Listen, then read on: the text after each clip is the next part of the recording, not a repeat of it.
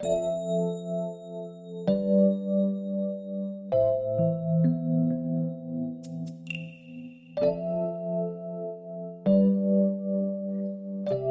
年前，一位女孩让我看她写的诗句：“灵魂在高处，灵魂在高处，思想在高飞。”低着头，在慢慢的走，慢慢的走，在时间的进程上，我的生命。像一个希望追求，灵魂在高处不知所系，情感在高飞不知所终。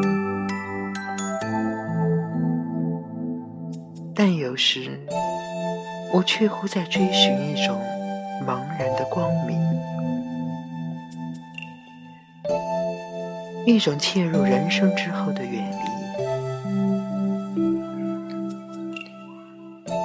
像那个女孩一样，我一直想让自己永居高处。我们的灵魂骑在纸背上。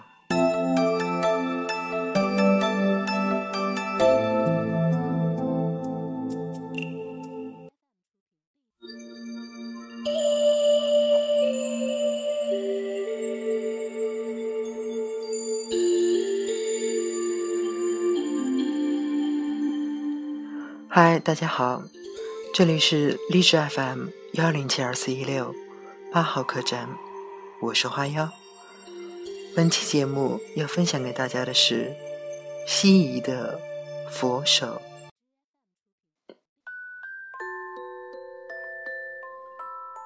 去法床庵的路上，儿子几次询问庵里住着的除了人还有什么。我顺口而说：“还有佛。”儿子对于佛非常好奇，一定要我说出佛的样子。我一时语塞，搪塞他说：“去了就见着了。”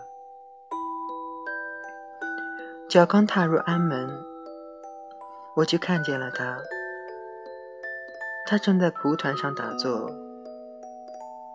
阳光经过屋脊，灿烂的洒在他身上。铺在他四周的空地上，我怕打扰他，让儿子先去其他地方玩耍。我一个人远远地打量着这个已经七十八岁的老人，我的祖母。祖母是个接生婆。他全部的接生器械是一把剪刀和几根卷着雄黄的纸捻。剪刀用来剪脐带，浸了清油的雄黄纸用来烘疗肚脐眼儿。村子里大部分人家的孩子都是由他接生的，就连外村妇女临盆也常来请他。即使是三更半夜，祖母也是随叫随到。那些人家在孩子满月后，会给祖母送来几个绑缚着红头绳的熟鸡蛋和花卷，算是给他的报酬。若是冬天，祖母头天晚上就把鸡蛋和花卷放在炕旮旯里暖着，等早上醒来，我趴在被窝里。就能吃到热乎乎的鸡蛋和花卷了。母亲说：“我也是由祖母接生的。”我从小就觉得祖母那双粗糙的手有着异乎寻常的神秘感。祖母一生共生育过七个儿女，有三个孩子在幼年就夭折了。自二十多年前我父亲去世，就只剩下了两个叔父和一个姑姑在他身边。父亲是他最疼爱的儿子，他念念不忘父亲活着时对他的孝顺，每每说起，总是泪水连连。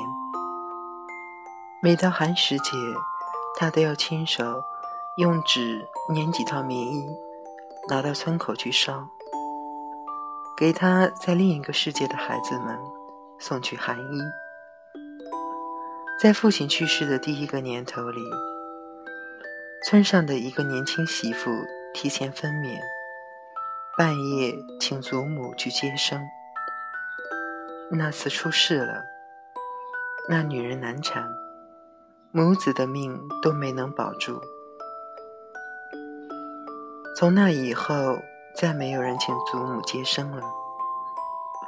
尽管出事的那家人没找祖母的麻烦，甚至还捎过话说：“这都是命。”谁叫我们这里条件落后呢？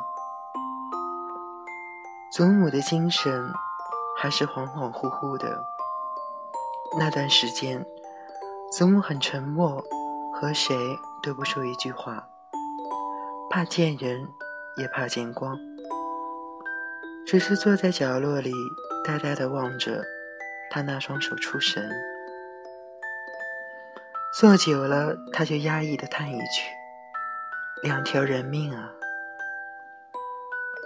不知什么时候，也不知他从哪里拿来一本经书让我教他。他手里也多了一串念珠。每晚我做完作业，还要做的功课是一边查字典，一边给他老人家教《金刚经》。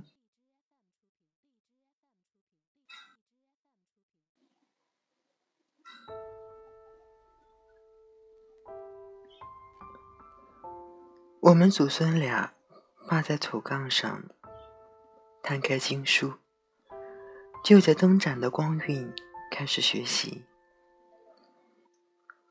祖母学得很虔诚，也很刻苦。不识字的他，居然在两个月后，能用干枯的手指指着经书上的一个个繁体字，通读下来。学会经文的祖母。把上房隔了一千座佛堂，成天在里面诵经。每每诵完经文，他就把温润的念珠放进一只玻璃的罐头瓶子里，再旋上盖子，生怕落进一点灰尘。他后来又这样学会了心经。以致我也熟悉了大部分经文，直到今天还能背诵出好多。祖父去世后，祖母做了一个很突兀的决定，他要出家当尼姑。我们一家人以及亲戚朋友都苦苦相劝，可他还是毅然出家了。最初在老家的圣水寺，后来他又到了法床庵修行，离老家越发的远了。起初的几年，我们还都劝说祖母还俗归家，可祖母已经习惯了沉重暮鼓的生活，我们也就不再勉强他老人家了。为了不让他外出化缘受苦。我们都按时把供养送到庵里去。庵里没有修建工程，我们也是生活过得宽裕的出资，过得艰辛的出力，变相的尽着对他老人家的孝道。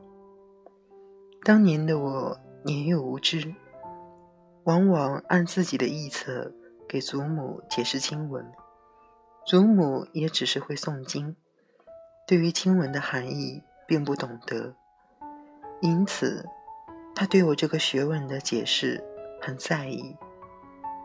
后来，随着学识的增长，我发现自己对经文的理解有些干脆是谬误，深感自己任性解释佛经的无知行为是一种罪孽，就买了佛学词典和许多佛学方面的书籍来读，没有心得。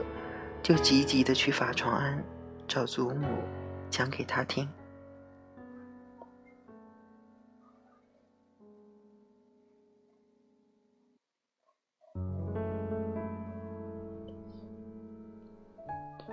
因为法床庵里有我的祖母，我一有空闲就往那里跑，有时就宿在庵里。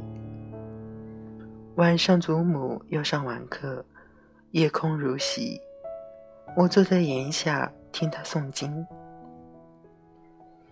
透过烛光看祖母用右手拇指和食指的指尖一上一下轻轻扣合着的念珠。也看着被烛光镶在亮窗上，似一幅落画的祖母的身影，想他含辛茹苦的一生，想他在祖父病中立在床前端汤送药的情景。等祖母做完晚课，我给她洗了脚，跟她挤睡在一张炕上。祖母几次试图用她的大金衣裳把我盖在里面，像我小时候那样为我挡寒。可是，她再也不能把长大的我盖在里面了。我给祖母挠痒，当手指划过祖母几乎没有一点水分的身体，感觉她就是一截干枯的枯草。祖母只剩下松弛的肉皮和骨头的手，让岁月雕满刻痕。抚摸着这双手，我睡意全无，往事历历在目。就是这双手迎接了许多生命的到来。当年他接生的孩子，如今有些已经做了爷爷奶奶，也有些做了孩子的父母。如今条件好了，生孩子都去医院。现代的医疗手段保证着母子的平安。接生婆这个职业已经成了历史。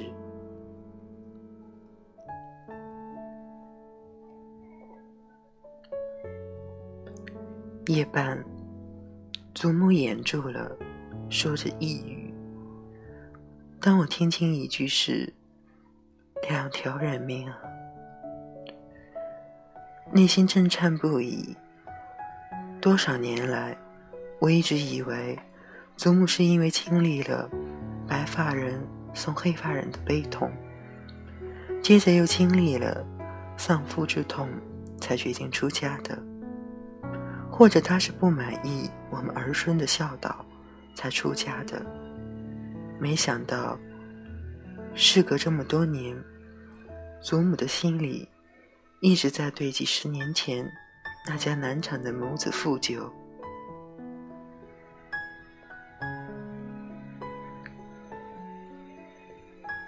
祖母打坐完了，我上前去扶起她。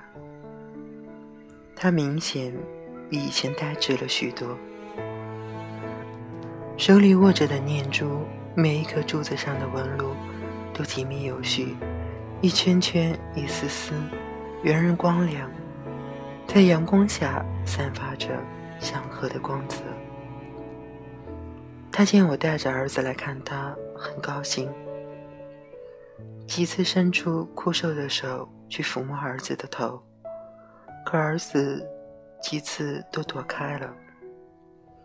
尽管我一再对儿子说，这就是他的曾祖母。可儿子还是不让祖母的手碰到他，在我的嗔怒下，他才喊了一声“曾祖母”，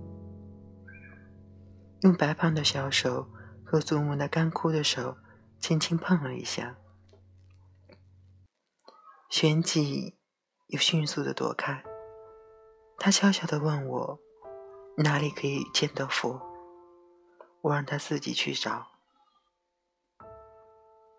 我还没洗完祖母换下来的衣服，儿子就兴奋地跑来告诉我，他找到佛了。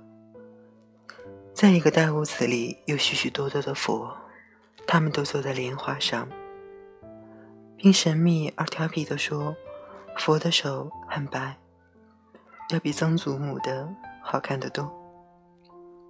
他还偷偷告诉我，他忍不住爬上了供桌，抚摸了一下佛的手。回家的路上，儿子一直为他见着了佛，也触摸到了雪白的佛手而激动。我问他为什么不让曾祖母用手抚摸他，他说他怕那双手，在他眼里那双手是恐怖和丑陋的。我理解一个四五岁的孩子。对一双几乎没有血脉、瘦骨嶙峋的手所产生的恐惧，我告诉他，他所见到的佛只是几尊塑像，他的曾祖母才是真正的佛，而他恰恰与真正的佛手一触即离。儿子辩论说，曾祖母是人，不是佛。面对幼小的他，我无法说些抽象的概念，也无法阐述人与佛之间的距离。但我无论如何得告诉他，为我们撑起一片温暖的世界的，正是一双双这样的手。每一双手在时光中的渐渐衰老，都与我们的幸福有关。我相信，有一天，儿子会明白。